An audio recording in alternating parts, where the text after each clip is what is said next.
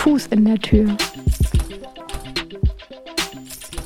Der Podcast für urbane PraktikerInnen.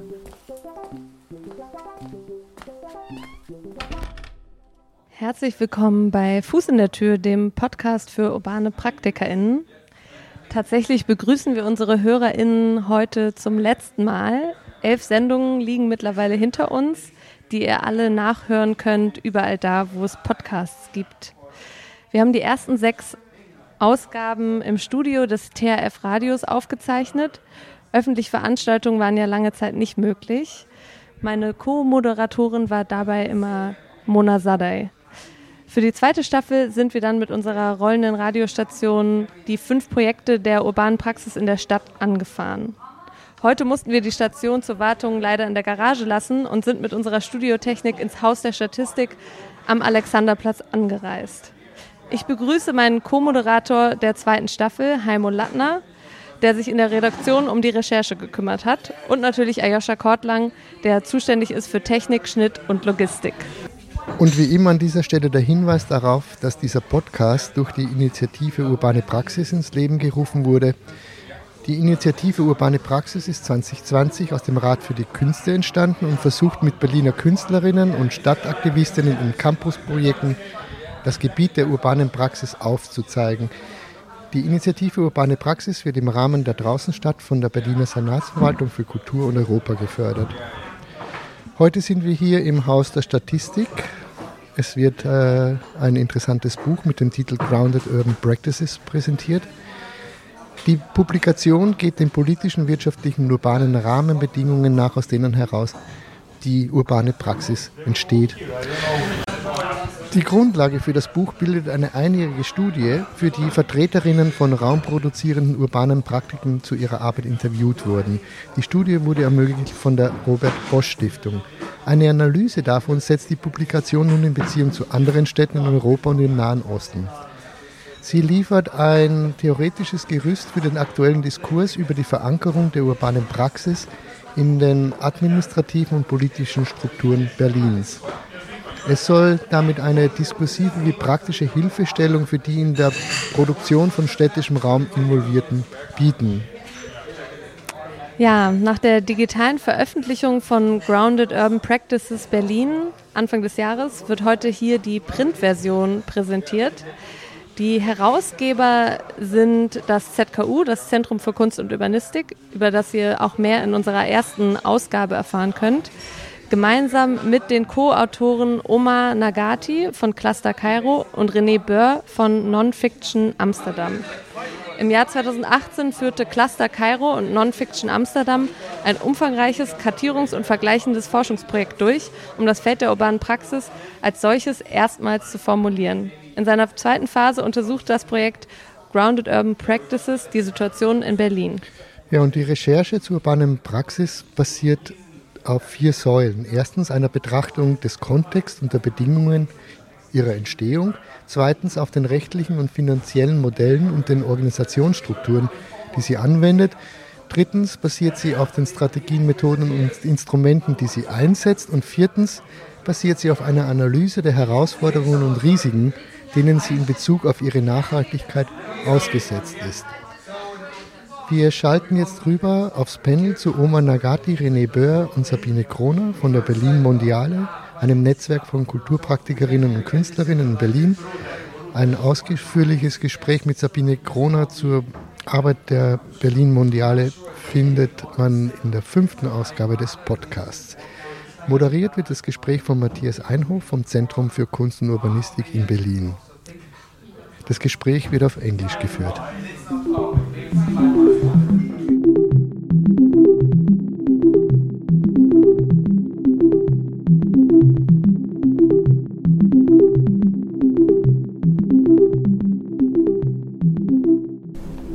Matthias Einhoff, and I'm sort of the navigator of tonight. I don't want to be the moderator, really, uh, because I feel that we tonight would like to have more of a conversation, and rather than me sort of, you know, moderating it, rather, you know, talking with one another.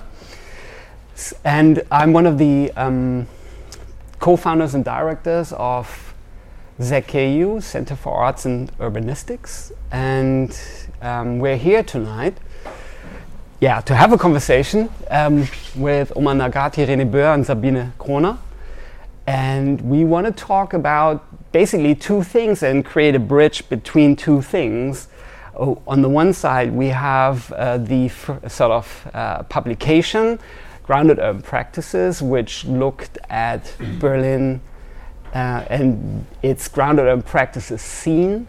And this is a study that uh, René and Omar will tell us a little bit more about. And we felt this really connects very closely with the urbane praxis. And urbane praxis is, as some of you might know, um, the idea of finding a new, say, uh, uh, also within administrations and politics, a new sort of strand for space production in Berlin, which is located somewhere between sort of the traditional Stadtentwicklung, Raumplanung, and the cultural field.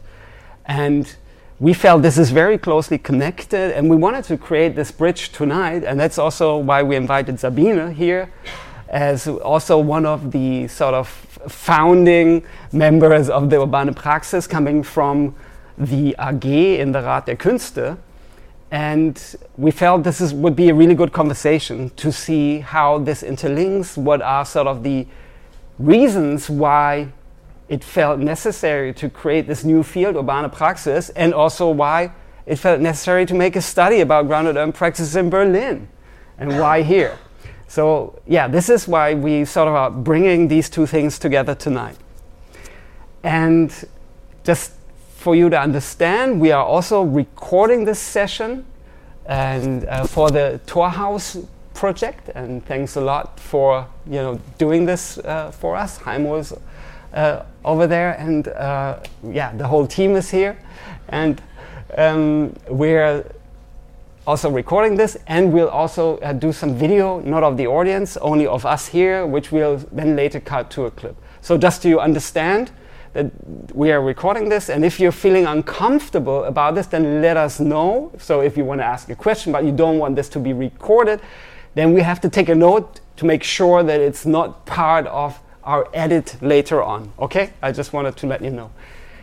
Another thing, there is a toilet over there. So if you go out here and to the right, then you will find your way to the toilet. And afterwards, we can have some drinks. And we also felt that it'd probably be nice if we hung out afterwards and have some informal conversation also.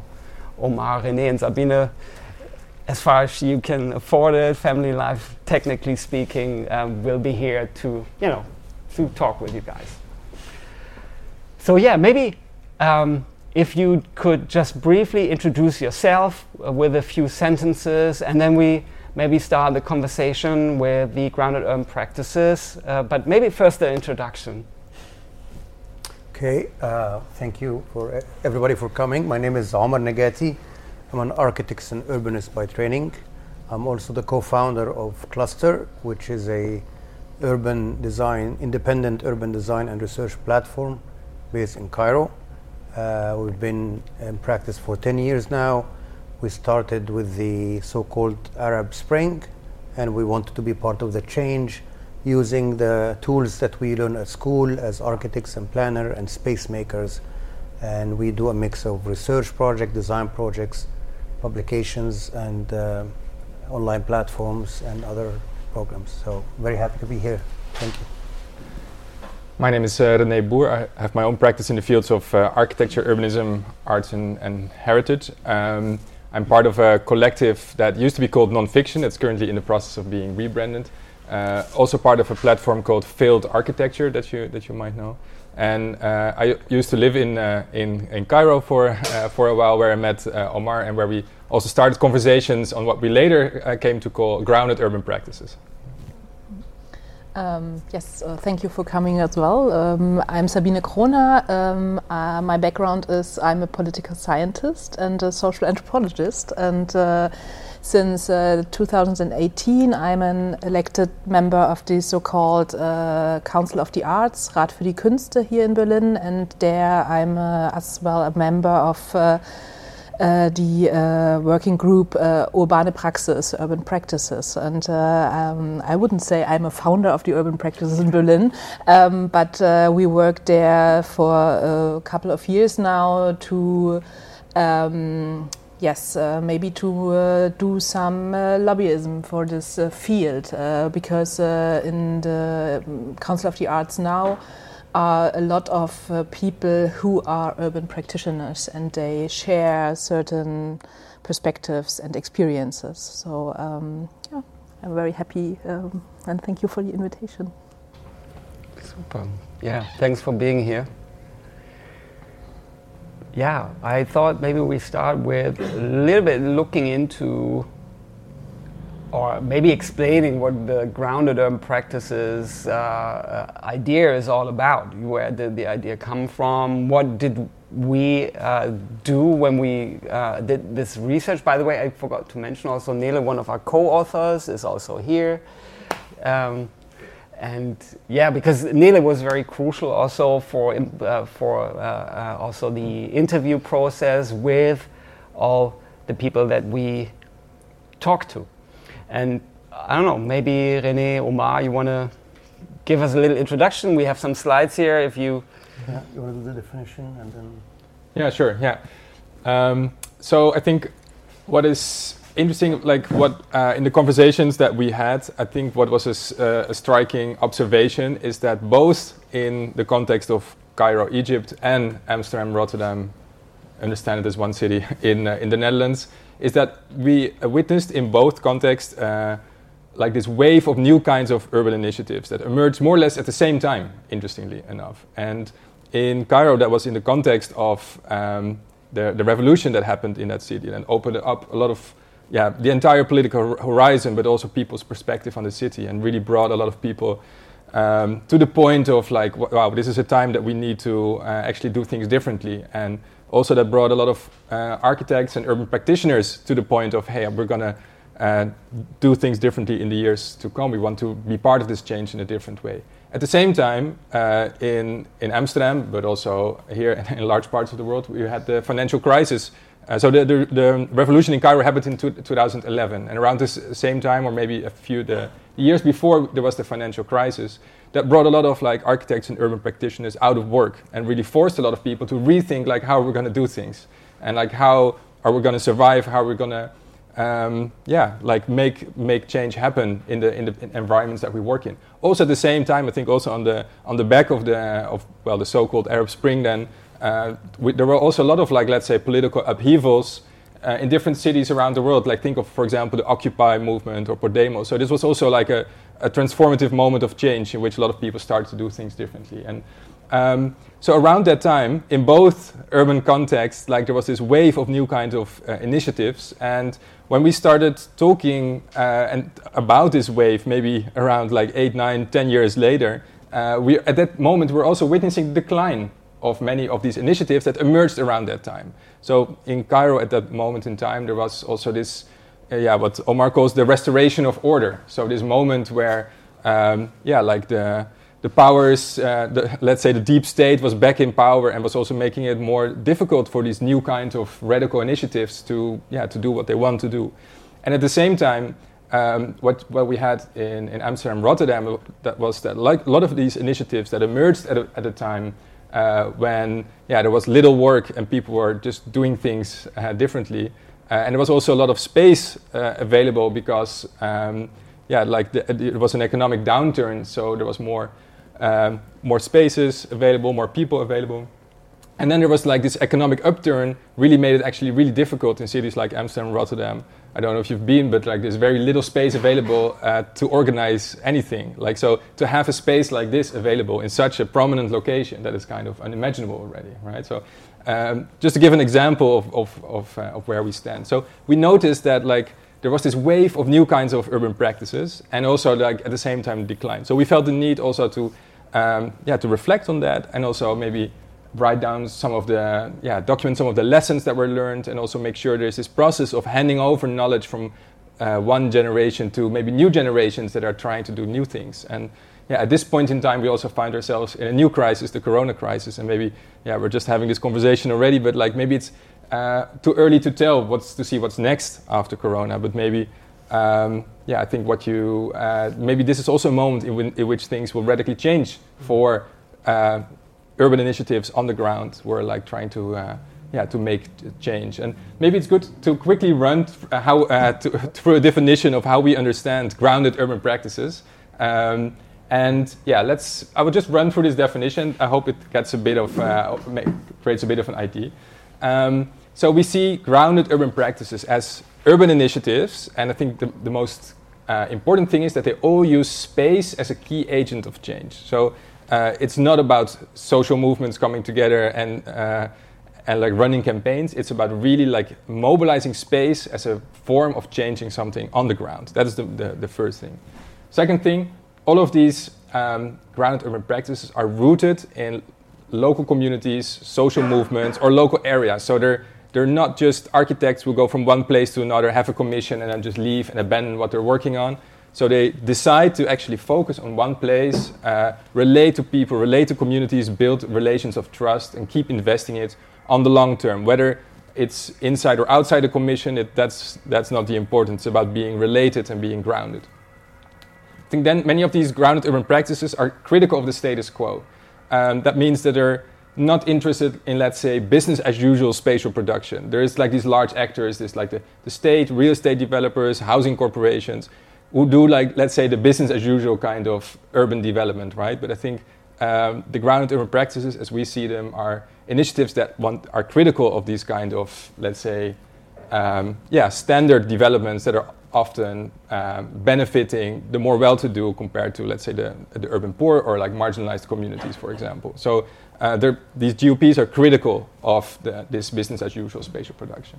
And the last thing is that they often experiment with like new kind of modalities, new strategies, new tactics.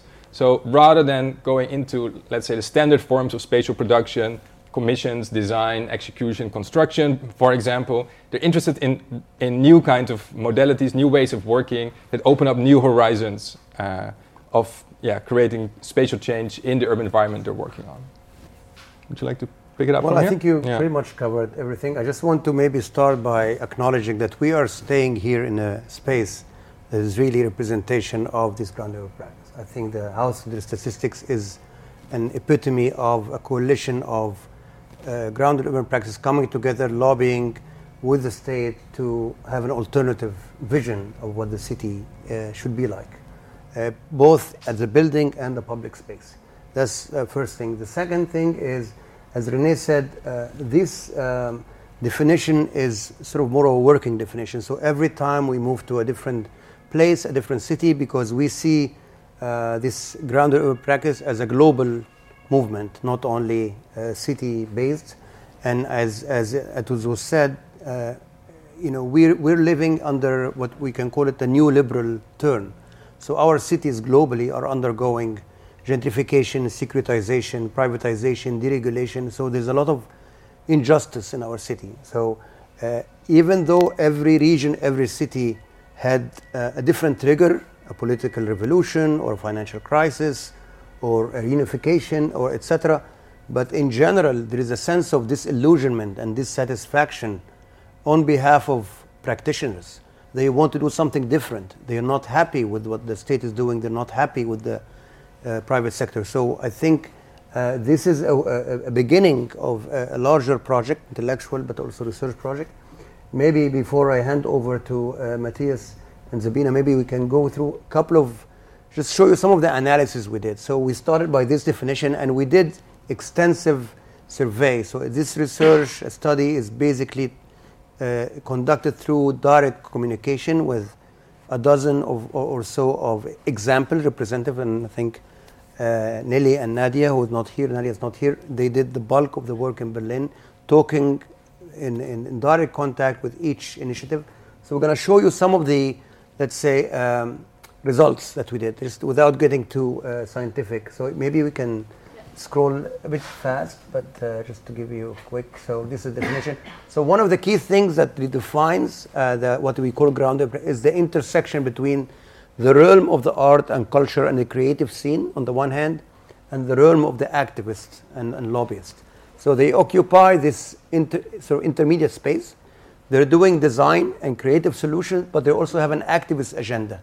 So it is really something that is very peculiar, unlike traditional architecture, unlike other forms of activism. And that's really the key to space as a mode of, of catalyst of, of change. Uh, quickly, and then I. Uh, one of the things we also witnessed that these grounded urban practices, uh, over time, they have this kind of dynamic process of oscillation between more radical position when, for example, during a time of revolution, when things are uh, conducive for radical position, uh, they take this more of idealistic approach. But then when this, the, the environment is getting more conservative, they adapt and resilient and then be able to also continue their uh, principles but being more pragmatic. And this is also something that we see uh, some of the practices over 10 years were able to uh, you know, adapt and cope with the changing political economic environment. Uh, next, please. Um, right. So, uh, okay. So th- this is some of the question we ask. How the yeah. Next, please. Uh, thank you. So, what were the reasons they emerged in every city? What are some of the modalities, as René said? What kind of legal structure are they registered as NGO, as association, as foundation, as a company? What kind of organizational structure? Are they full timer, part timer, volunteering? What are some of the financial models? How are they raising money to sustain themselves? Uh, but then, what are the strategies and methods and tools, such as mapping, uh, uh, tactical intervention, public space, etc.? And then some of, some of the risks and, and challenges they're facing uh, towards the sustainability.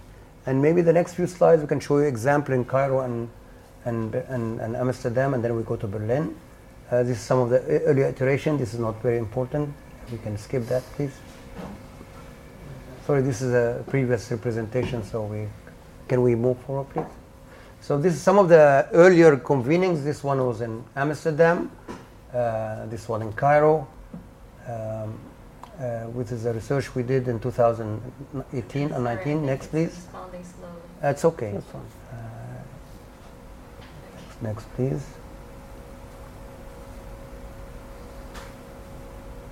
This one was in Tunis. We did one on African cities in 2019. Uh, this is the first publication we produced, and I'm just going to show you some of the uh, uh, results. So, uh, so in Cairo, for example, we looked at a number of initiatives. Uh, some of them, some of them are working on public art or performance in public space. Next, please. This is a list of the 12 organizations initiatives we engaged in Cairo. I'm not going to talk about each one, just to give you some of the graphs that capture the. Next, please.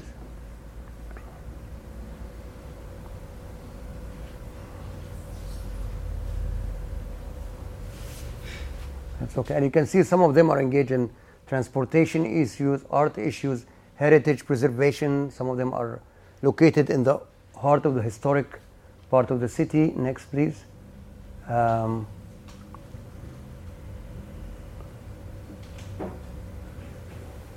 Loading the image. Yes. Oh, really? Okay. So this is a good sort of a good overview. So this is Cairo, and this is some of the location where they're located, and the color coding see, tells you the different uh, uh, uh, legal structures. Some of them are NGOs, as I said, or non-profit, or some of them are uh, registered companies. Next, uh, and, and and I think one of the this is an important graph because it shows you the the the timeline of their evolution. So you can see at 2011 there's a very critical moment. Some of them started that that at that time. Some of them had earlier let's say, um, manifestation, but then they really kind of picked up. Uh, and then some of them, over, t- over the course of the time, changed their status from an NGO to a company to avoid some sort of a political over, oversight or some legal. So, again, the question of resilience is important here. Um, and then next slide, and then maybe you can move to Amsterdam, or we skip that and have. Uh, uh, this is another graph. This is some of the analytical kind of tools we use how each one is involved in a number of activities art, housing, heritage, public space, urban policy, and some of them have multiple uh, areas of focus uh, that they, they navigate. So again, I, I, we, we, we spent almost a year talking to organizations, uh, you know, transcribing the interviews and then getting out of these interviews uh, uh, some, some uh, uh, framework.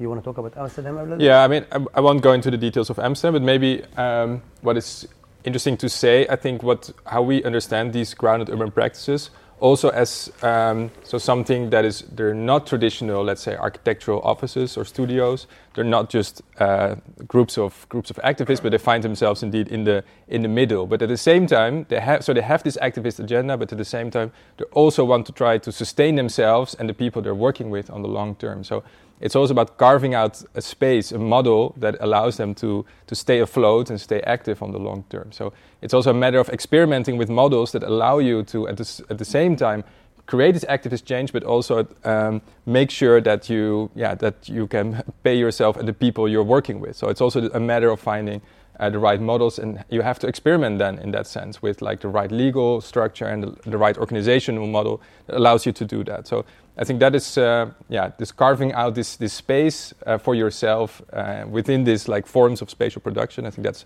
that's quite crucial.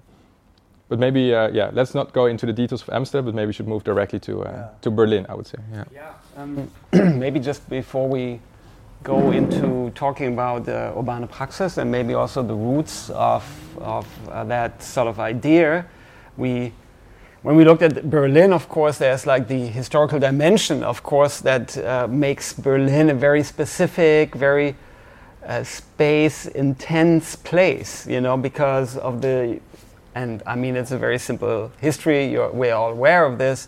We had two different systems that, of course, both created model projects uh, because they were representing their respective systems. And on the other side, there was no understanding for what we now call behutsame Stadtentwicklung, which is like this, what was developed uh, then sort of due to activist movements as a new paradigm in West Berlin, and then later applied also to the entire of Berlin. And so Berlin has a very specific, and I don't want to go into too much detail, it's part of the publication, looking at the historical backgrounds of Berlin, has a very specific angle towards space production, which is almost not comparable to any place in the world. Mm. Very specific historical development. And of course, it's crucial to understand what's going on. And, um, and also, I'm not going to go too, into too much detail, but the exchange of the system of West Berlin and East Berlin, and sort of also the, say, cross pollination that happened after reunification is something incredibly important both on a sort of structural level, but also in the ideological uh, ideological level and how this is expressed. Mm. And this was where we felt is something that makes it, you know, especially interesting to look at this town, you know, because there are so many layers from the say structural elements, but also to how this is verbalized, how this is expressed through the communities. So it's just something I wanted to hint you towards that we were totally aware in our discussions. And just to give you an idea, when we were talking about who are we going to make the interviews with, which essentially were 15 at the end of the day, but we had a list of 200 groups that we felt were relevant in our discourse, which is a crazy amount, you know, which already told us, okay, this is a place with unusual high density of grounded urban practices. And this, of course, has, uh, is rooted somewhere in the history of the space. But, and this is another thing, is sort of also in danger. Uh, it is, there's increasing pressure, and I mean, we all know the narrative, and it is also a reality. There is increasing pressure on these groups that have sort of come from a, an abandonment of space but who, of course, are now competing with you know a high pressure from international sort of demand on space, and also administrations that are highly under pressure, and politics that is also increasingly under pressure. Mm. So. Of course, we're looking at a completely different situation, but it's probably one of the most interesting moments in time to look at this because I'm not sure if in 10 years it might happen that we'll be talking about the golden age. and I hope not, but it could easily happen, I think. And that, you know, we find ourselves in a situation that maybe other metropolises like Paris or London are looking at today, uh, which makes inner city life totally impossible for alternative uses of space. Hmm.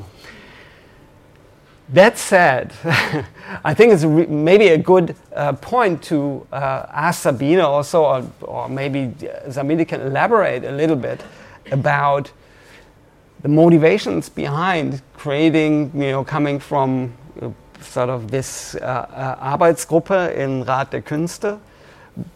Where did the idea come from? Why did you feel it was really relevant to, from coming from sort of the artistic field and sort of being commissioned by the Rat der Künste to look at this phenomena? And maybe also, if you could now I know that you've only been getting a very short introduction into this, but maybe you can also see where you see bridges to this research, but also maybe where it differs. Mm-hmm. But maybe just first, you know, if you could elaborate a little bit on, you know, the sort of initial ideas of urbane praxis as mm-hmm. a praxis in Berlin.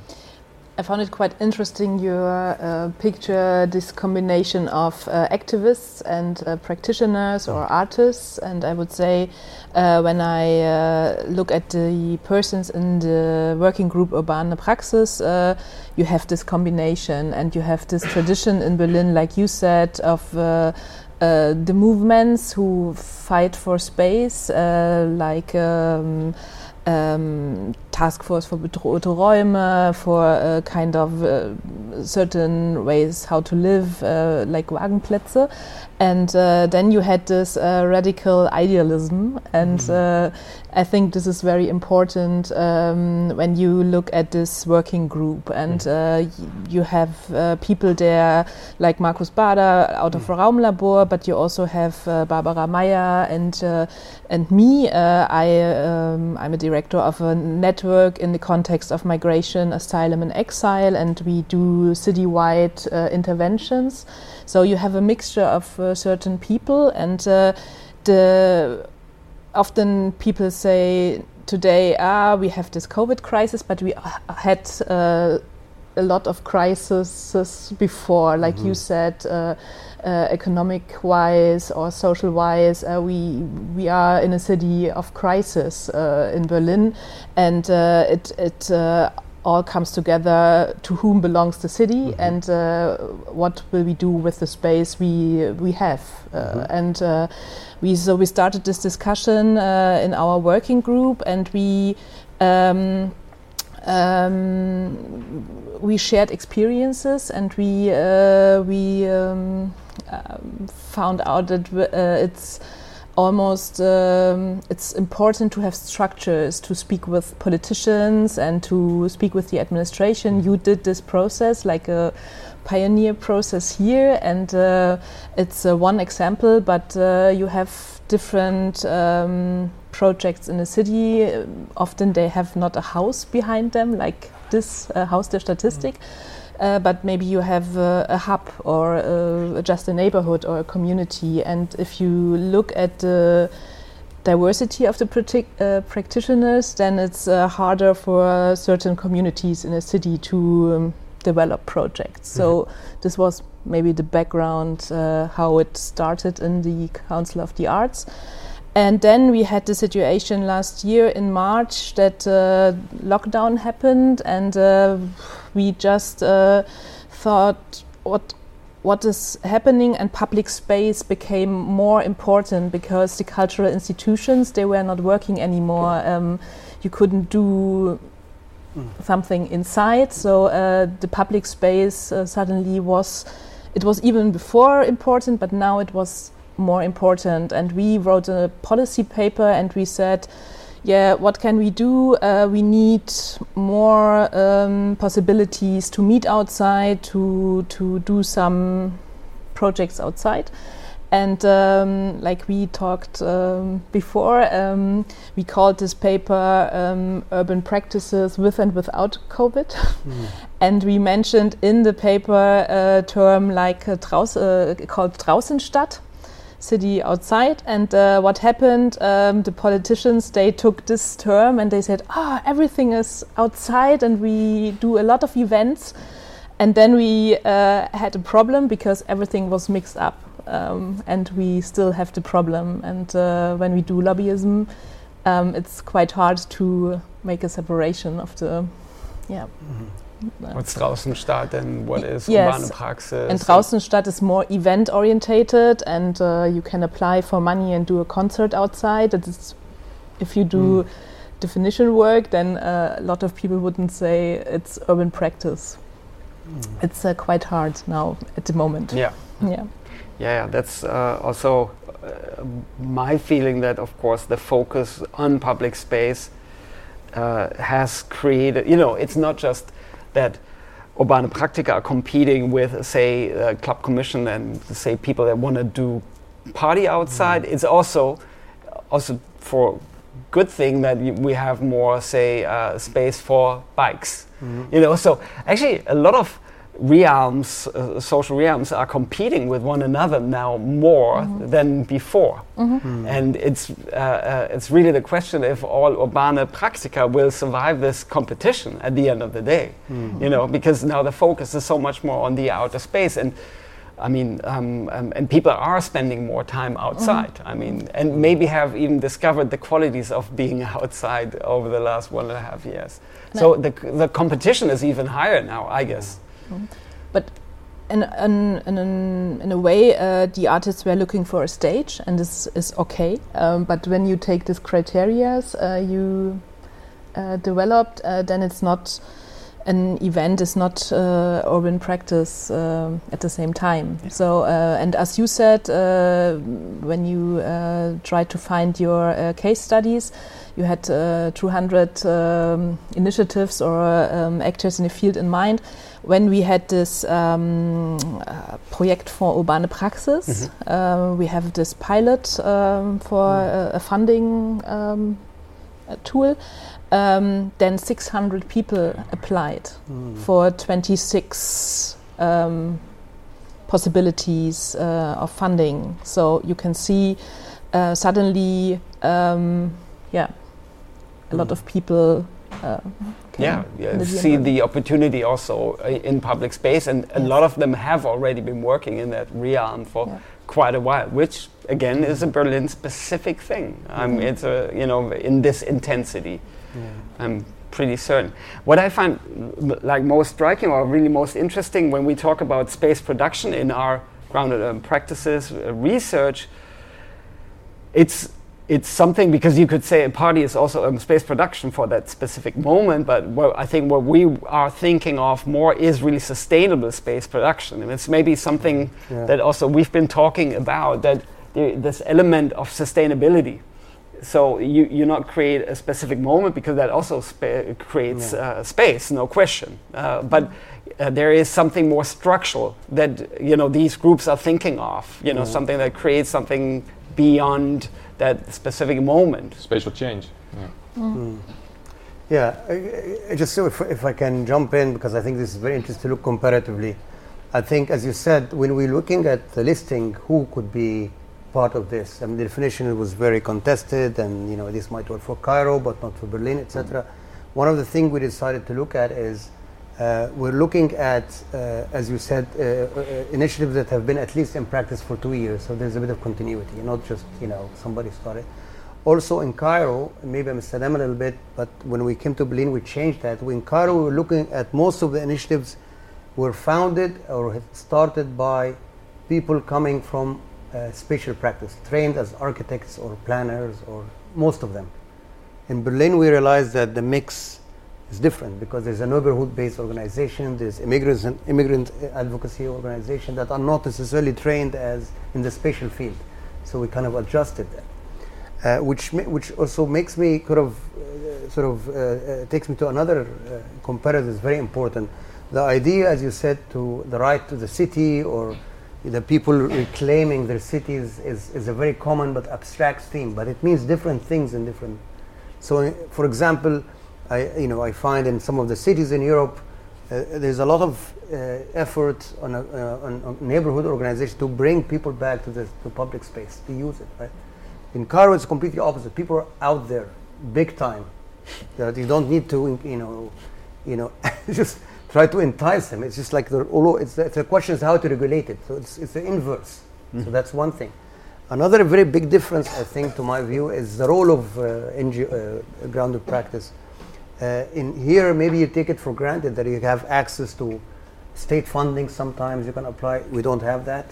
Uh, you have a dialogue with the. St- you have city councils. You have forms of institutional form of local participation. City council, public hearing. None of that exists. So the role of NGOs or organizational NG- uh, ground practice in Cairo, we have to really fight for a different kind of battle, because there is no way we can be part of city making. So instead of trying to develop policy, we're working on pilot projects. So we have an idea and we implement it and we showcase it. And that's very different than working with the art council or working with the city council or the senate. There is no dialogue between NGOs and the city. Uh, so that's, I think, also a big difference between uh, the two contexts. And I don't know if Amsterdam could, you yeah. know, how does that fit into your yeah, maybe more more similar to Berlin in that sense, I think. But um, what I also um, found interesting is that um, so urban practices or ground urban practice is not a category, nor in Cairo nor in Amsterdam. Uh, but now it becomes a category in Berlin, right? With like a recognition at the governmental level, mm-hmm. and maybe also with like funding streams. So I think that is changing a lot. So like for example, in Amsterdam, there's no way you, you cannot register as a grounded urban uh, pra- practice. There is no uh, very clearly defined movement or association or union, for example. But to have like uh, something that is already like on the governmental mm. level is already claimed as an urban practice also makes it maybe easier to define yourself like that. Uh, mm uh, when you start a new practice, for example. So it, it also it, that goes both ways, I think. Like in the sense that it's also mm. uh, when this new category is being introduced at the governmental level, it might also like spur like the creation of new practices on the on the ground on the on the ground, so to say. It, yeah. it lends legitimacy. Yeah, yeah, exactly. Mm. So yeah, yeah because, because you know, as an architect, I'm registered as an architect, right? So, but what we're doing in our practice is 90 percent non-architecture. So we're doing conferences, publication, websites, uh, workshops. Uh, none of this is under architecture association or syndicate. We're allowed to do that. So, so how can we define our practice under new name? And so there's, there is a need to institutionalize uh, what we do, and that's I think one of the drives behind this publication, and it says to call for institutions and academics to recognize there is a, a a genre that is emerging that needs to be to, to, have a shape, to have an institutional structure, and that's I think is very important. Yeah. So as René said, uh, the fact that the city of Berlin is using that term in itself is giving legitimacy from the top down. Yeah. And I think that's very important. Uh, maybe I also have a question for you, if that's if that's okay to navigate. yeah. of Uh, I'm just also wondering what is uh, so what is maybe your ambition also with this term? Like you started it very recently, or it is a new discourse. But I mean, where do you want to take it in the years to come? This. Uh, um, personally, or uh, as a working group? Yeah, as a working um, group. Yeah I would say uh, to start or to keep the discussion about space and to uh, think about uh, um, or to be um, at the same table like a politician or uh, the administration for uh, Stadtentwicklung, -hmm. just to say we need maybe a multifunctional perspective and we need development when we build something. We have now a new maybe yeah we have a new mayor, uh, and she says we have to build, build, build, build, but there is no um, no wider wider discussion about what and how and uh, who is building. Um, so uh, I would say uh, to start this discussion uh, among diverse perspectives or with diverse perspectives, and um, to um, out of crisis uh, to um, uh, to make a statement. what is the um, perspective in five years and in ten years? And we have still we have gentrification and we have um, um uh, high professional uh, developers, and they are so much, uh, yeah, they have, um, yeah, different uh, or more uh, resources than uh, the artists, and so I think the motivation is um, to have a lobby for um, for a certain practice and different yeah. perspectives, um, I would say. And um, if you have uh, spaces like uh, Haus der Statistik, it's uh, it's um, it's true. We are sitting here, and it's a kind of privilege, but it's a it's a struggle behind, and it's uh, still not uh, not sure if. Uh, in, at the end, we are still sitting here um, I mean, you can say a, a, little bit more. It's still a, a, struggle, and we have a new, uh, maybe a new coalition, and uh, we don't know yet uh, uh who is running the city and with mm. which uh, um, goals. So um, even if it's uh, Uh, a good uh, state of the arts here, um, it's not. Uh, it's not safe, I would say. Definitely, it's still precarious. I mean, I don't want to go into too, mu too much detail about Haus der Statistik. There's been a lot of steps forward, of course, but there's always a step backwards. So, of course, there could easily, like with new coalitions, be steps backward. But clearly, what one success is that the house has not been demolition fully. It's been back. It's now back in the portfolio of the uh, public institution. Mm and so uh, that's something, and it's not gone into sort of the portfolio of a private uh, company. So that's you know already a few steps forward that are already now on paper and safe. But of course, we haven't gone the full way. I mean, just you know, so and I just wanted to add uh, some some thoughts to the recognition part because I feel that also in Berlin uh, there is an there has always been a recognition in this struggle for that struggle, but it always stayed mm. sort of as an alternative. It was always mm. coined, ah, that's an alternative, mm-hmm. alternatives, mm. alternatives.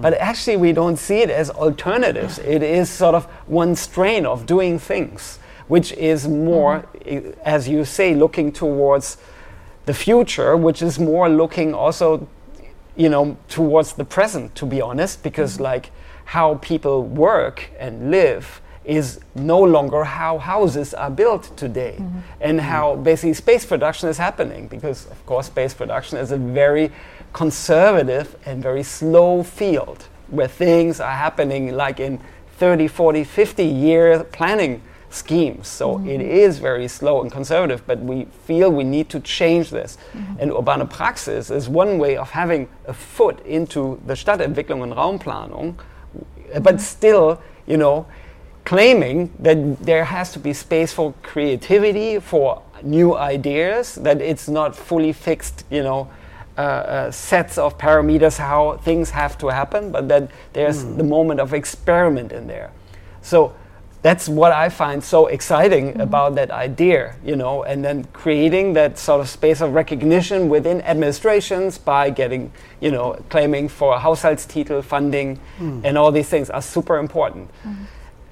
But still, and it's thanks Omar for reminding us this is a huge privilege, mm. you know, that we have such a great privilege of, you know, even getting so far, whereas, you know, you don't ever sit with your administrations and governments on the table. You're taking risks, you know, claiming these things. Mm. You know, you, you risk probably like, you know, being, getting onto a list, you know, because you want to intervene in public space, which of mm. course is a contested space. Mm. So that's something, um, yeah, just some yeah. random thoughts. Can I add another before we opened the yeah yeah when we you're the exactly. you, you were the navigator. navigator sorry. It reminds me of like the uh, Netscape and the, like before the browser something called navigator. Yeah that's right. Uh, so another thing so we talked about the political activism and impact and there is another point that we also try to address uh, which is uh, education. I think one of the things that the grounded urban practices over the past decade or two or two managed to do is to improvise and develop alternative tools that we are not or we had not in my generation we were not didn't learn at school uh, in architecture schools. For example, the idea of uh, tactical urbanism, you know, do a pop-up intervention, or the idea of uh, you know stakeholder analysis or critical mapping or other things. And even in, in the case of Cairo, working with you know informal neighborhoods, work with marginalized communities. These are in architecture schools. At least the orthodox training does not include many of these tools. And I think one of the things that start to happen over the past decade is many universities in Cairo, at least, uh, started to look for these tools that have been adopted by these practices and incorporate them into the curriculum. So you find, let's say, progressive or radical professors, you know, inviting us to teach a course or a studio uh, using some of these tools that are not necessarily part of their uh, mainstream uh, pedagogy. And I think today, René and I went to visit uh, the Floating University, which is another great example of offering uh, a parallel, if you will, I don't like the word alternative, but, but I think maybe we can also reflect a little bit in our cities what would be, uh, because that's to me another form of recognition. So there's institutional recognition, but there's also knowledge recognition that this body of knowledge is solid, it's rigorous, it has method, and it could potentially lead to a more systematic pedagogical training. Uh, so maybe we can reflect on that. I don't know, Amsterdam, Berlin. Yeah. Yeah, uh, no, I think that's really it's really important also that like all the um, the things that people have experimented with over the last ten years that they don't uh, get lost somehow. You know, like you're saying that things are under pressure in Berlin, but like all the many things that have people have learned over the last decade or maybe even a bit more here. Like how do you make sure that uh, people are not reinventing the wheel all the time? If people want to uh, create some kind of a new Haus der Statistik uh, somewhere uh, like everything you've learned in like working with the municipality, but also working with the other uh, GUPs, like all the, the tools and strategies you've applied, how do you make sure that can also resonate? That doesn't stay within the people who have worked on it, right? Mm. How do you make sure that like others can also Mm. apply that maybe in different parts of Berlin? So, uh, for, yeah, i think for me that's a really important question that's on the table. Like also for the people who've created like floating university. I mean, there's education happening there, but also how do you create the floating university? process How do you itself. secure the space? Yeah, the, the process is also, I think, a body of knowledge that needs to be Mhm. uh, shared and replicated. So. Um, I think that's that's also uh, a question that's on the table. I think And, uh, yeah. a master in grounded urban practices, or or, or not necessarily on, on the master lab, also as a form of vocational training. Yeah. Just that's something we are discussing th- uh, today. Like that, even like on many different kind of educational levels, you can also like be trained in actually learning how to engage in the city and be confident to to engage in the city. Actually, so yeah. Yeah, I, uh, I find uh, one of the biggest educational challenges that we have in Berlin is actually uh, the uh, educating administrations in understanding that this is a serious practice. You know, Mhm. like uh, uh, f- for them, they're still sort of in their boxes, understandably. You know, like the cultural box and the Stadtentwicklungsbox, and uh, it's uh, something that really needs a lot of explanation, and therefore Mm. it takes methodologies, of course, that they can you know look at and, and definitions that they are struggling to you know get, and they're always asking also in urbane praxis. I'm sure, Mhm. like how do you define it? You know, what's the definitions? What are the parameters? How do you you know like um, yeah? How can does it, how does it distinct from those things that we know? and and I, th- I feel there is uh, a lot of uh, learnings that administrations actually have to go through. I mean, I also find that we can learn a lot from administrations. By the way, you know, I've learned over the last five years here at Haus der Statistik and at ZKU also a lot about basically how space production is traditionally functioning. That's Mm. of course important to understand in order to be able to have that conversation with those people that administer that tradition. But nevertheless, we need to, and this is, you know, uh, also not just go into the sort of junior level, but also onto that senior level of people who've been in that profession for a long time and that need to understand, you know, or, or should or could understand what's actually happening in their cities, what is really happening. But maybe it's. Um, I mean, uh, I totally agree. Uh, knowledge exchange is uh, extremely important, but maybe it's uh, uh, at the moment only possible at this activist activism in the activism field. Uh, Mm. So, uh, um, if you said uh, the educational system is not ready, um, but uh, we should do it, and uh, on the other side, uh, it's also uh, learning uh, by examples. And uh, uh, but I also would say uh, we can't take floating and Haus der Statis- Statistik uh, as uh, the example for every uh, district or every um, uh, kind of project. Um, you have experiences, uh, they are not similar to uh, experiences uh, around the House of Statistic.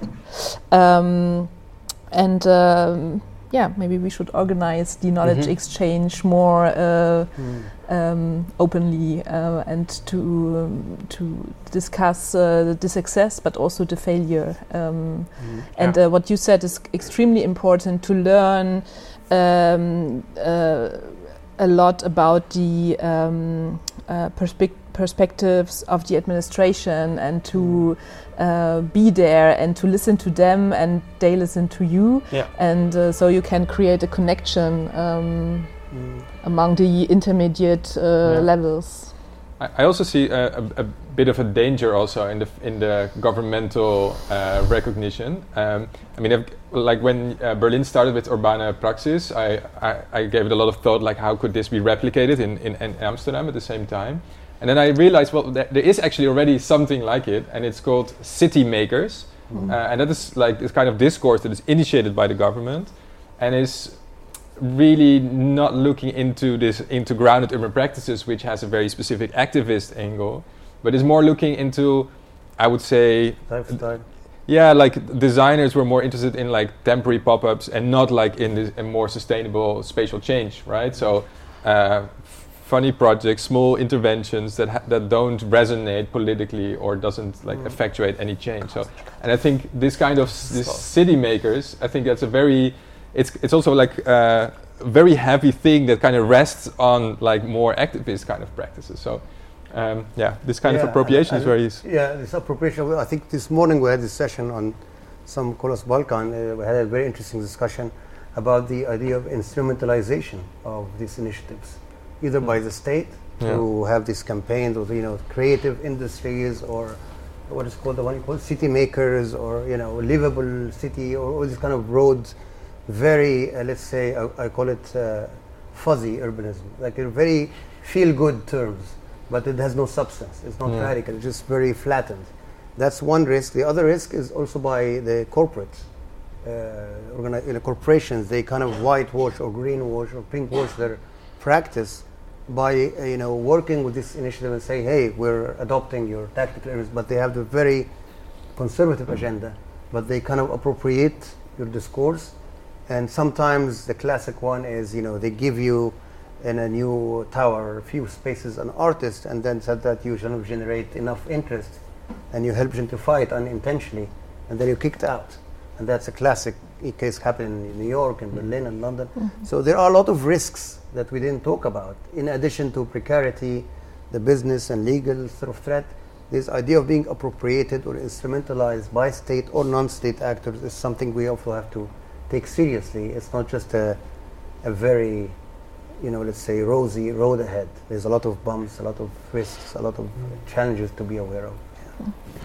Yeah, um, uh, maybe uh, um, to pick up on that idea that I, this is exactly the phase that Haus der Statistik is in right now after five years of, s- say, rather symbolic, you know, work. And we're now getting into the phase where we get down to the hard legal facts, which is ownership questions, you know, like economic questions.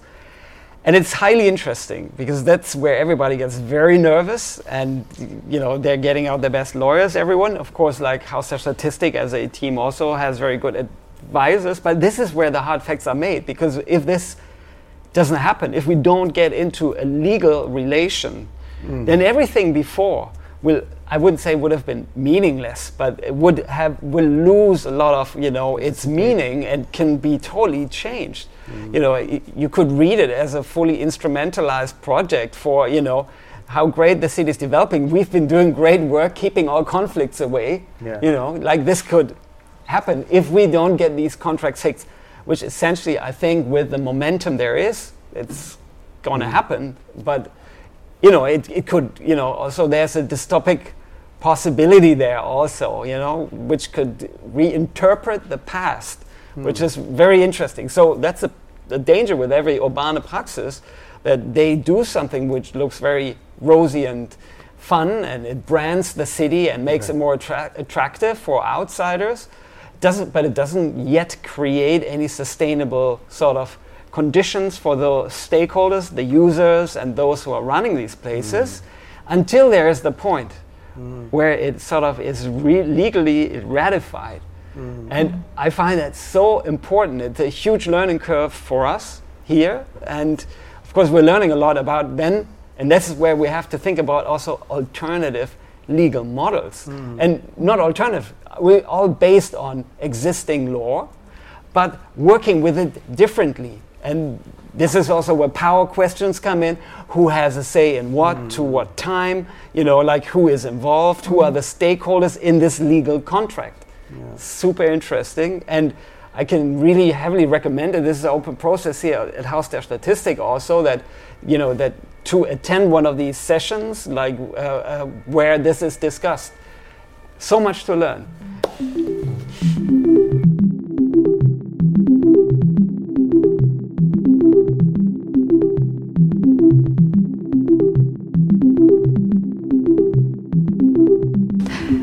Ja, wir sitzen jetzt hier mit Matthias Einhoff direkt nach dem Gespräch. Wir wechseln jetzt wieder in die deutsche Sprache.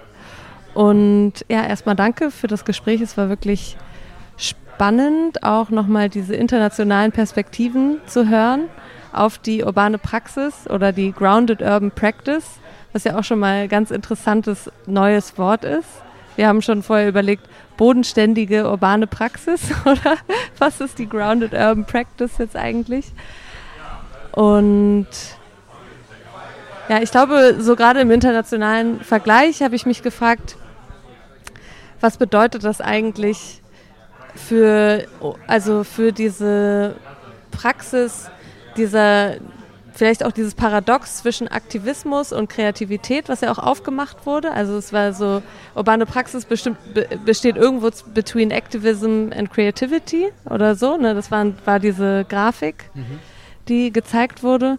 Und durch dieses, diese Etabliertheit der urbanen Praxis in Berlin geht ja vielleicht auch ein Teil dieses Aktivismus verloren. Und kann dann überhaupt, also kann der Spirit überhaupt überleben, wenn es so eine, wenn die urbane Praxis quasi ein Haushaltstitel werden würde? Es ist eine durchaus berechtigte Frage, denn ähm, das war ja auch Teil äh, unseres Gesprächs vorhin durchaus am Haus der Statistik. Wenn in 30, 40 Jahren dieses Projekt abgeschlossen ist, ist das natürlich keine urbane Praxis mehr. Hier sitzen dann vermutlich auch keine in dem Sinne Aktivisten mehr, sondern Menschen, die ihrer Tätigkeit professionell nachgehen, aber die im sozialen Feld arbeiten, die vielleicht Künstler auch sind, aber es ist dann nicht mehr ein in dem Sinne aktivistisches Projekt. Davon gehe ich aus. Obwohl es irgendwie manchmal auch ein bisschen traurige Vorstellung ist, aber gut. Hm. Ich glaube, aber was den, also du, du sprachst von einem Spirit, ne? Ähm, das finde ich eigentlich das Interessante an Berlin, denn Berlin hat äh, ja eine Geschichte, die ähm, wo ja so ein Spirit sowohl im Osten wie auch im Westen gewissermaßen entwickelt wurde, richtig, also Milieus, aktivistische Milieus, wo es, wo auch eine eigene Sprache entwickelt wurde, äh, eigene Methoden entwickelt wurden, wie sozusagen die Claims, die man hatte, auch durchgesetzt werden können. Und diese Generation trifft natürlich auf Leute, die neu in die Stadt kommen, die, sagen wir, mit dieser Geschichte überhaupt nicht vertraut sind, die vielleicht auch eher mit einem Pragmatismus hierher kommen. Und da gibt es so eine Vermengung ne, eine Vermengung von, sagen wir mal, den traditionellen aktivistischen Milieus mit ihren Tools und Sprachen und dann halt Leute, die da vielleicht ja hm, erstmal weniger politisiert reingehen. Und ich habe festgestellt, äh, dass das eigentlich dann eine sehr interessante und sehr auch mh, hm, so innovative Mischung ist, im Sinne, dass da sehr viel auch dann umgesetzt wird und man nicht verhaftet in seinem eigenen Milieu und in den eigenen Ideologien, ne? also, sondern dass dann und hier am Haus der Statistik haben wir ja ganz viel Pragmatik dann halt auch drin. Ne? Also nicht zu sagen so verhaftet, nein, das ist jetzt nicht mehr nach unseren Vorstellungen, da machen wir nicht weiter, sondern da wird dann pragmatisch geguckt, okay, wie kriegen wir es trotzdem noch hin, immer noch true to our idea, aber nicht daran dogmatisch festhalten. Und das passiert über den Generationsmix von sehr traditionellen, aktivistischen ähm, aus dem Berliner, sozusagen aus der Berliner Melange kommen und den Leuten, die hier neu sind in der Stadt. Das finde ich interessant. Das finde ich eigentlich auch einen guten Moment in der Zeit. Würdest du das quasi dann als irgendwie so ein Merkmal von urbaner Praxis festschreiben? Also eben genau dieses Aufeinander zugehen, dieses ressortübergreifende, dieses Miteinander hm. ins Gespräch kommen, diskutieren. Ja und nein. Auf der einen Seite, das, äh, äh, und jetzt komme ich mal auf die Grounded Urban Practice zurück, ein wichtiger Parameter bei uns ist die, ähm, der kritische Umgang mit dem Status quo. Also, dass das ein Merkmal ist, dass man sagt, okay, es ist nicht alles in Ordnung so, wie es ist und es gibt Dinge, die wir besser machen möchten, also da auch konfrontativ reinzugehen.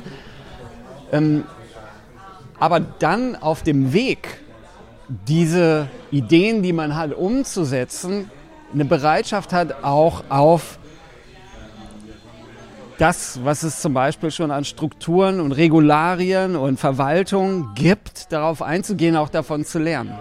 Das finde ich total spannend, denn es gibt ja viel, gibt ja viel Verwaltung, mit der man sich dann auseinandersetzen muss, wenn man Dinge umsetzen will. Und ähm, da gibt es auch Dinge zu lernen. Es ist nicht nur der, äh, immer der Gegner, sondern es ist auch der dann Kooperationspartner. Und man, es ist oft schwierig, da auf eine Augenhöhe zu kommen. Das muss man auch sagen, denn Verwaltung hat die Tradition, ähm, erstmal denjenigen, der etwas von der Verwaltung möchte, despektierlich zu behandeln. Und da muss man dann tatsächlich echt ein dickes Fell haben und dann diese Augenhöhe erstmal herstellen. Und dann aber auch in einen kooperativen und ko-kreativen Modus geraten. Sonst, klar, wenn man in seiner äh, Ideenwelt und in seinem Milieu auch verharrt, dann wird es sehr schwierig sein, nachhaltige Lösungen zu finden. Ich glaube, Interimslösungen findet man auch immer, wenn man verharrt in seiner Haltung, keine Frage, aber nachhaltige Lösungen möglicherweise ähm, nur wenn man auch ko-kreativ, also bereit ist, das ko-kreativ zu machen. Ko-kreativ ist ein ätzendes Wort, aber egal. Ähm, also, aber, aber ein Wort, wo man, sagen wir mal, so auch bereit ist, von seiner, äh, von seinen Positionen oder andere Positionen überhaupt erstmal zu hören. Ah, das wird ja, wurde ja in unseren, äh, wie viele Sendungen? Zwölf Sendungen wurde ja sehr viel darüber gesprochen, über diese Interdisziplinarität, der urbanen Praxis und über diese, diesen Brückenbau, wenn man das so möchte, zwischen den Disziplinen, aber auch zwischen Verwaltung und den Akteurinnen und Politik und den Akteurinnen und so weiter. Ich finde aber auch, dass es sehr wichtig ist, innerhalb der Disziplin diese Debatten zu führen oder äh, Diskurse zu, anzustoßen oder zu führen. Gerade in der Kunst, also wir wissen, wo gefördert wird, äh, gibt es Wettbewerb es Competition, gibt es Animositäten, gibt's, entwickeln sich Lobbystrukturen, gerade in Berlin, fast dynastische Lobbystrukturen im Feld der Kunst. Ähm, und ich glaube, dass die urbane Praxis, das, das war so mein Eindruck im letzten Jahr hier, so ein bisschen was angestoßen hat, so ein bisschen eine Debatte angestoßen hat. Zum Beispiel, was ist Kunst im öffentlichen Raum? Ist urbane Praxis jetzt Kunst im öffentlichen Raum? Ist es jetzt ein Feind, der hier eindringt in unsere Kunst im öffentlichen Raum äh, Lobby? Ja?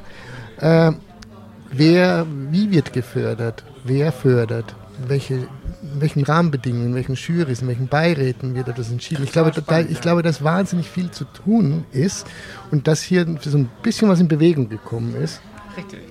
Ja, das finde ich total also super spannend, was du sagst.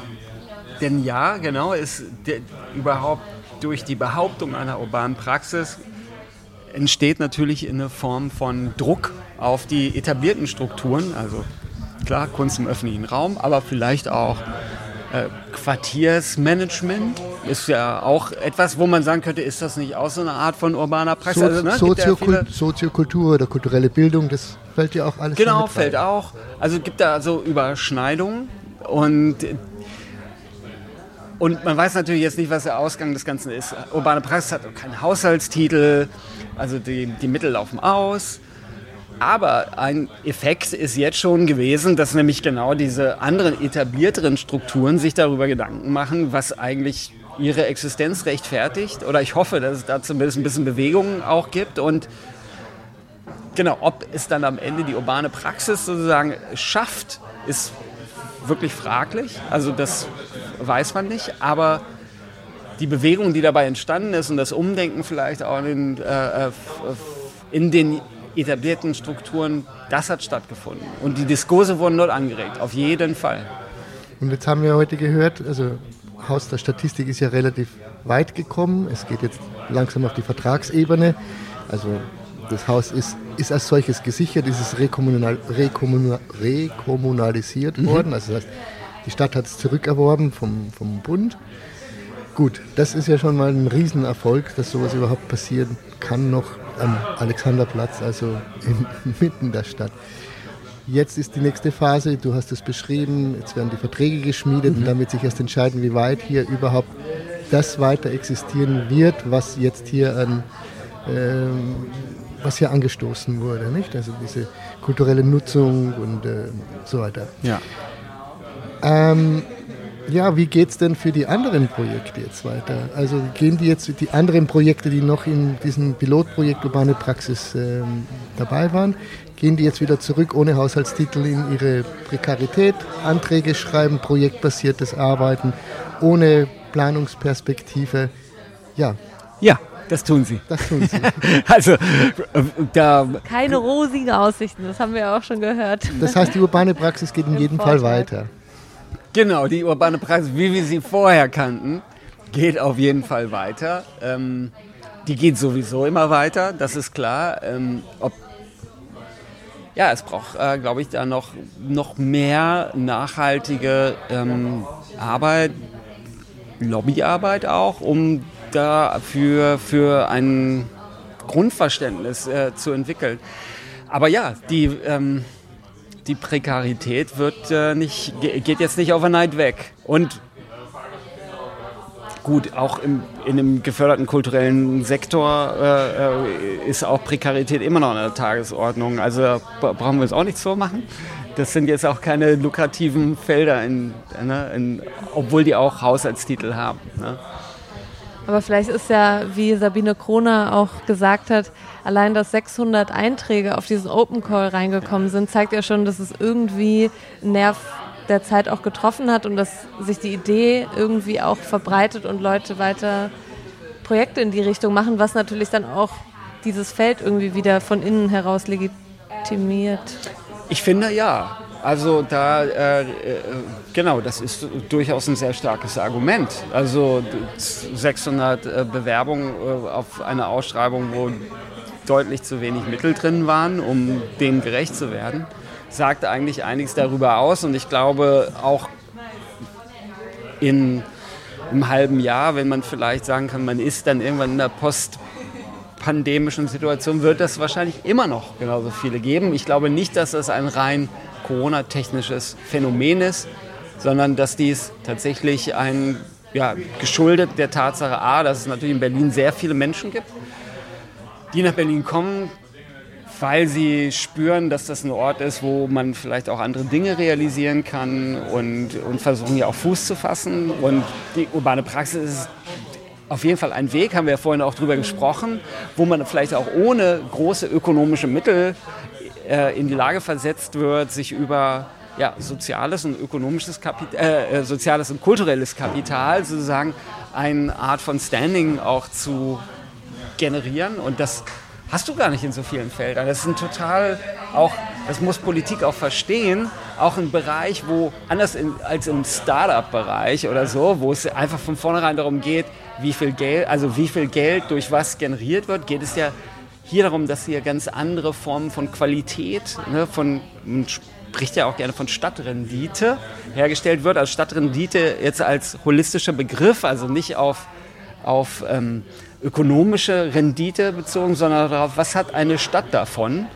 Und da sind Menschen bereit, auch sozusagen ihre Zeit zu investieren, um der Stadt auch etwas zurückzugeben, weil sie, was sie davon haben, ist, dass sie kulturelles und auch soziales Kapital darüber bekommen und dadurch natürlich andere Perspektiven auch entwickeln. Und das ist dann wiederum auch ein Gate-Opener für Menschen, die vielleicht auch aus eher prekären Milieus kommen, die vielleicht aus dem die in die Stadt emigrieren, also die wirklich keine Anknüpfungspunkte haben. Und also es geht also nicht darum, dass das eine, eine Luxusidee ist einer gebildeten Mittelschicht meines Erachtens, sondern dass dies auch ein Gate-Opener ist für Menschen, die gerade nicht aus diesen Milieus kommen. Und weil es halt der öffentliche Raum ist und nicht sozusagen geschlossene kulturelle Veranstaltungen in etablierten bildungsbürgerlichen Häusern.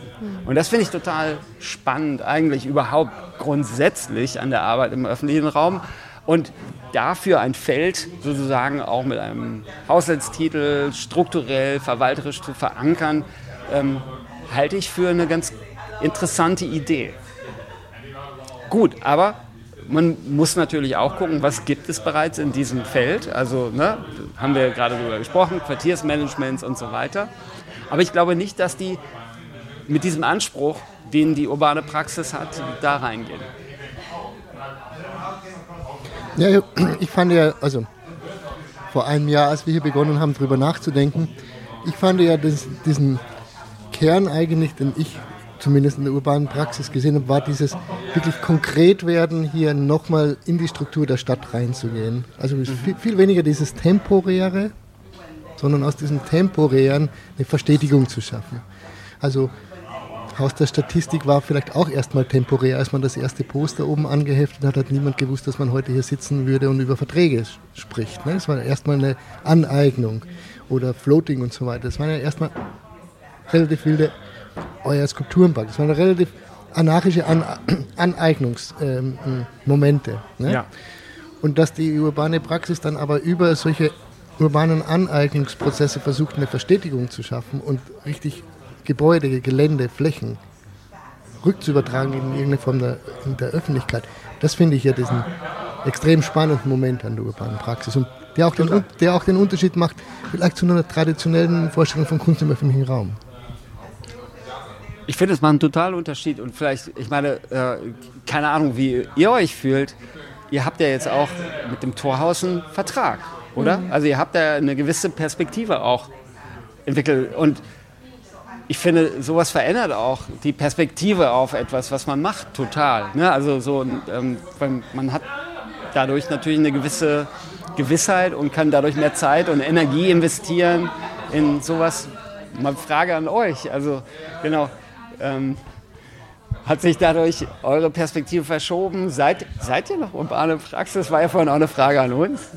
Seid ja. ihr jetzt noch urbane Praxis oder seid ihr schon Teil vom Establishment? Man, genau, man. Ich, ich dachte auch gerade, da sind wir ja wieder am Anfang unseres kleinen Gespräches hier. Also die große Frage, ob das der, ja, ob das der eigenen, dem eigenen Aktivismus vielleicht sogar schadet, wenn man sich irgendwie in so solche Strukturen reinwuselt.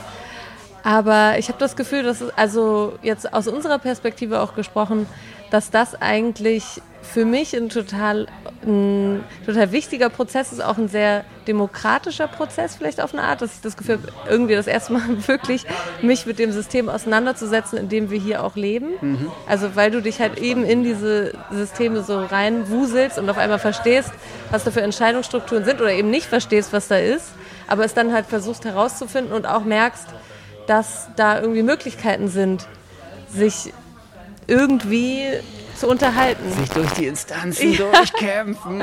aber doch, ich finde, das ist, das lernt man ja auch nicht in der Schule oder so, aber trotzdem ist es ein wahnsinnig empowernder Moment. Aber auch für uns im politisches Projekt. und gesellschaftliches Engagement endet doch nicht mit einem Mietvertrag. Also, vielleicht nochmal, äh, äh, ähm, ja, Mietvertrag manifestiert aber einen bestimmten Struggle. Also der, der Vor manifestiert allem Mietvertrag sich ohne was zu bezahlen. Richtig. Äh, richtig. Ähm, aber um nochmal auf deine Frage, ob man nicht sozusagen bei diesem Durchgewusel etwas von seiner, ich weiß nicht, wie du es formuliert hast, aber ich sage jetzt mal Glaubwürdigkeit, aktivistischen Glaubwürdigkeit verliert, dann würde ich sagen, ja, auf jeden Fall, natürlich. In deiner Peer Group, wenn du in einer Peer Group bist mit Hardcore-Aktivisten und du anfängst mit Verwaltungen zu reden und von denen zu lernen, also das, was ich da so laber, klar, forget it. Also da bist du kein Aktivist in dem Sinne mehr, sondern bist ja schon mit einem Fuß irgendwie bei dem Establishment. Ja? Aber, und das fand ich jetzt eigentlich total spannend an dem, was du gerade gesagt hast, du lernst total viel über das System, in dem du lebst. Also das ist, und dieses System ist ja auch über, ehrlich gesagt, nicht seit gestern da, sondern seit langer Zeit und gewachsen und verändert sich auch und du kannst es auch verändern, aber es ist natürlich irre zäh. Und dann stellt sich die Frage, okay, also habe ich Bock, mich darauf einzulassen, das System, was vielleicht auch ein Stück weit die, was ich demokratische Verhältnisse einer repräsentativen Demokratie auch irgendwie spiegelt, will ich die verändern oder nervt mich das ganze System so im Ganzen, da will ich gar nicht erst drauf einsteigen. Das ist natürlich eine Entscheidung, die man irgendwie auch für sich so dann mit der Zeit fällen muss, klar. Also weil sonst verlierst du ja, du verlierst ja ständig deine Glaubwürdigkeit in deiner Peer Group, wenn du das machst. Und das finde ich aber eine total spannende, super spannende Frage.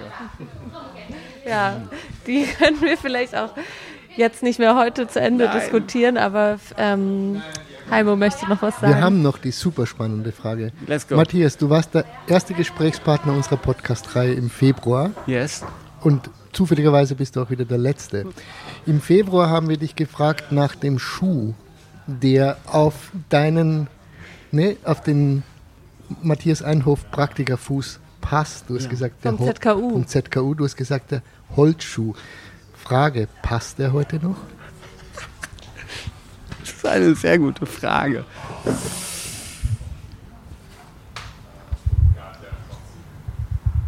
Oh ja, ich mag den immer noch so gerne. Und ich, vielleicht würde ich. Aber der Holzschuh, genau. Es gibt so auch Varianten des Holzschuhs, der ist so ornamental so bemalt. Mhm. Habe ich ja in der Recherche zu dem Bild auf jeden Fall mir noch einige Modelle angeguckt. Genau, weil ich hatte erst den Holzschuh im Kopf, der so aus wirklich Holz ist, ne? also der, der reine Holzschuh. Und inzwischen, ich würde immer noch den Holzschuh, aber ich würde den noch ein bisschen mehr bemalen, so, so mit so Gedöns drauf und so ein bisschen Windmühlen. Ja, Windmühlen vielleicht. Ja, mit so tollen Windmühlen, so Ökostrom-Windmühlen. Der, der Alex als Windmühle. Ja, aber ein bisschen noch, also jetzt so aus ganz, ganz persönlich. Ähm, ich, klar, ein bisschen, ich wünsche mir für mein Leben noch ein bisschen mehr was Spielerisches, weil ich doch dadurch, dass ich sehr viel mit Verwaltung zu tun habe, beziehungsweise mich damit auseinandersetzen muss, ne, ähm, klar, bewegt man sich dann immer mehr in so Richtlinien und Landeshaushaltsordnung, was ja geil. Und ja, dann fehlt mir manchmal das spielerische Moment und das wünsche ich mir. Es wäre so der Wunsch. Auf dem Holzschuh. Auftragsarbeit. Ja, klingt, äh, klingt machbar.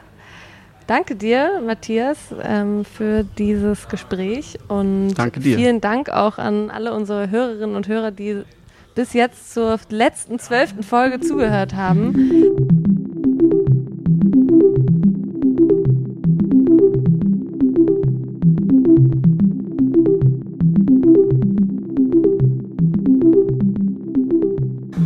Wir sind nach zehn spannenden Monaten und zwölf Ausgaben nun am Ende unserer Podcast-Reihe Fuß in der Tür angekommen. Das Pilotprojekt Urbane Praxis läuft noch bis Ende des Jahres. Danach wird sich die urbane Praxis mit Sicherheit weiterhin in der Stadt manifestieren, vielleicht hier und da in etwas anderer Form, vielleicht mit anderen Akteurinnen, man weiß es noch nicht so genau. Ja, Vielen Dank also für heute an Matthias Einhoff für das Gespräch und für diesen interessanten Abend. Und natürlich auch danke an die Co-Moderation Heimo Lattner, an Mona Sadai, die die ersten sechs Folgen mit mir moderiert hat. Und auch Shoutout an Ayosha Kortlang, der für die Technik zuständig ist. Und wir hören uns vielleicht wieder. Bis, bis dann. Ja, für uns heißt es jetzt Abschied nehmen. Aber den gesamten Podcast gibt es natürlich weiterhin da zu hören, wo es gute Podcasts gibt. Tschüss. Ciao.